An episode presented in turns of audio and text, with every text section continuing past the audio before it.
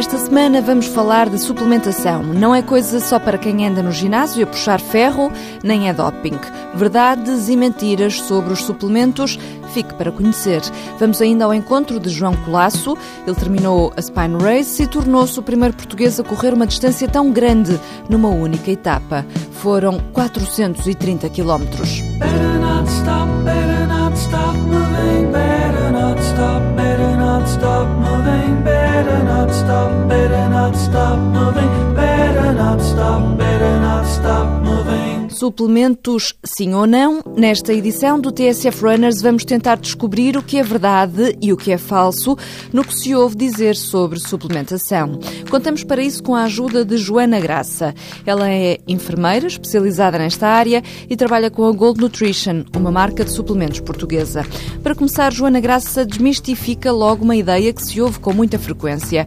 Suplementos não são doping. Procure, por isso, o selo antidoping das marcas para ter a certeza certeza do que está a consumir. Para além disso, tenha atenção aos rótulos. Leia sempre a composição do produto. Independentemente de marcas, é aconselhar as pessoas a começarem a ler os rótulos, a fazerem uma avaliação das composições dos produtos e vão perceber que efetivamente os preços nem sempre correspondem àquilo que estão a comprar falo também enquanto consumidora eh, de outras marcas. Obviamente que não é a Gold Nutrition que detém todos os produtos, os melhores do mercado, mas para lá caminha, eh, sem sombra de dúvida. Eh, mas tem de começar exatamente, como dizia, a ver os rótulos, porque muitas vezes paga-se pó. Vamos a ver as constituições e se calhar em 100 gramas estamos a consumir apenas 35 de proteína. Então vamos lá, por que é que se tomam suplementos? A prática de exercício físico é basicamente uma constante degradação e recuperação, regeneração muscular. Eh, a partir do momento em que existe prática de exercício físico, existe destruição e é necessário comatar esse efeito, basicamente. Isto vem tudo de uma primeira análise alimentar. Temos de admitir que, a nível da alimentação, já não conseguimos ir buscar os nutrientes que existiam há uns tempos atrás. Eh, ou seja, os alimentos têm vindo a sofrer tanta deterioração, seja a nível das agriculturas, do clima, o facto de serem eh, apanhados demasiado cedo, quando ainda não estão maduros, haver uma conservação maior, eh, em que os alimentos já não têm os nutrientes que habitualmente deveriam ter. Daí a necessidade de, por vezes, ir buscar os nutrientes em falta aos suplementos. Convém, no entanto, sublinhar que deve ser tida em conta a intensidade e a frequência da prática desportiva. Obviamente, uma pessoa que vai fazer apenas um treino ou dois por semana não terá necessidade de fazer uma suplementação desportiva para quem tem mais intensidade de treino. Aí sim é completamente justificável e necessário. Infelizmente, o que normalmente acontece é tomarem o que o amigo toma. O que deveriam fazer era procurar alguém que tivesse alguma formação na área e infelizmente também nem sempre são as pessoas que estão nas lojas a fazer a venda dos suplementos.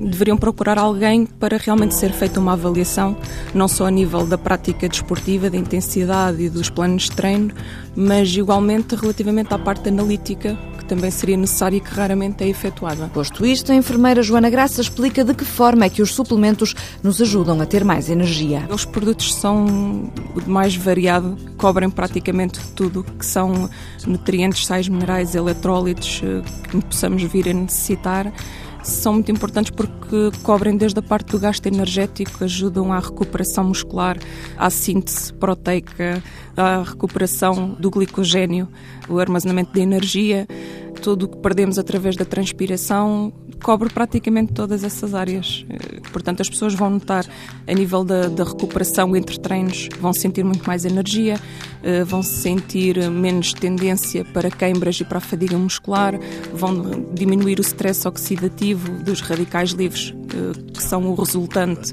da prática de exercício, porque o exercício físico não traz só benefícios, ao contrário do que pensamos, também ajuda a envelhecer porque existe um desgaste e vai combater também esse envelhecimento celular. E depois do treino, vem a recuperação. Por exemplo, a bebida de recuperação.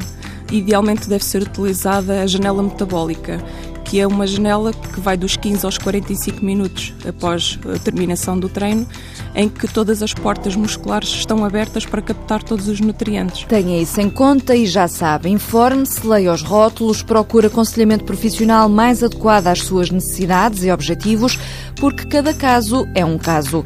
E já agora pode tirar da cabeça aquela imagem dos anos 80 em que quem tomava suplementos eram os tais armários que andavam no ginásio a ganhar músculo para ficarem como o Rambo. The Spine Race é apresentada como a corrida mais brutal da Grã-Bretanha. É a corrida mais longa de apenas uma etapa que se realiza no Reino Unido. Com mais este desafio, estamos a falar do inverno no norte da Inglaterra. Já congelou? João Colasso, atleta da Marinha Grande, terminou esta loucura de 430 quilómetros em 154 horas quase sete dias inteiros.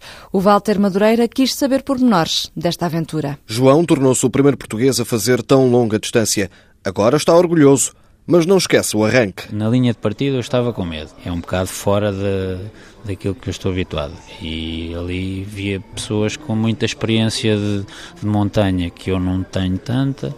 Via pessoas que a sobrevivência estão habituados a, a, lidar com situações mais complicadas que eu se calhar não estou e aí sim, posso, posso dizer que tive medo de início. Depois a adrenalina ajudou, mas teve que sofrer e muito ao ponto de andar perdido. Estava com dificuldade em saber por onde é que devia ir e liguei à, à organização, como nós tínhamos um localizador e eles supostamente sabiam onde é que nós estávamos, depois viemos a saber que o meu localizador não, não estava em condições e foi a altura assim mais complicada. Daí em diante fez alianças e não andou mais sozinho. O atleta português levava às costas na mochila 10 quilos, com tenda, saco-cama, sapatilhas, alimentação e água.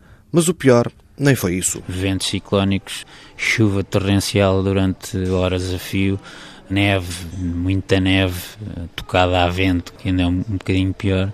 Condições mesmo muito complicadas que depois se refletem no terreno, que é lama por todo lado, progressão muito difícil, depois a algumas alturas neve e gelo. E nem para dormir há tempo nas camaratas que a organização disponibiliza nos cinco pontos de abastecimento, revela João Colasso. Eu tinha previsto era parar uma, duas horas em cada ponto de abastecimento. Nesta prova os caminhos não estão marcados e obrigou a navegação com GPS. A juntar a essa dificuldade, somou-se a pouca luz, apenas 8 horas por dia, com luminosidade. João Colasso já tem um novo desafio estabelecido. Para o ano quer fazer a travessia dos Pirineus, uma prova que tem mais do dobro da distância desta Spine Race.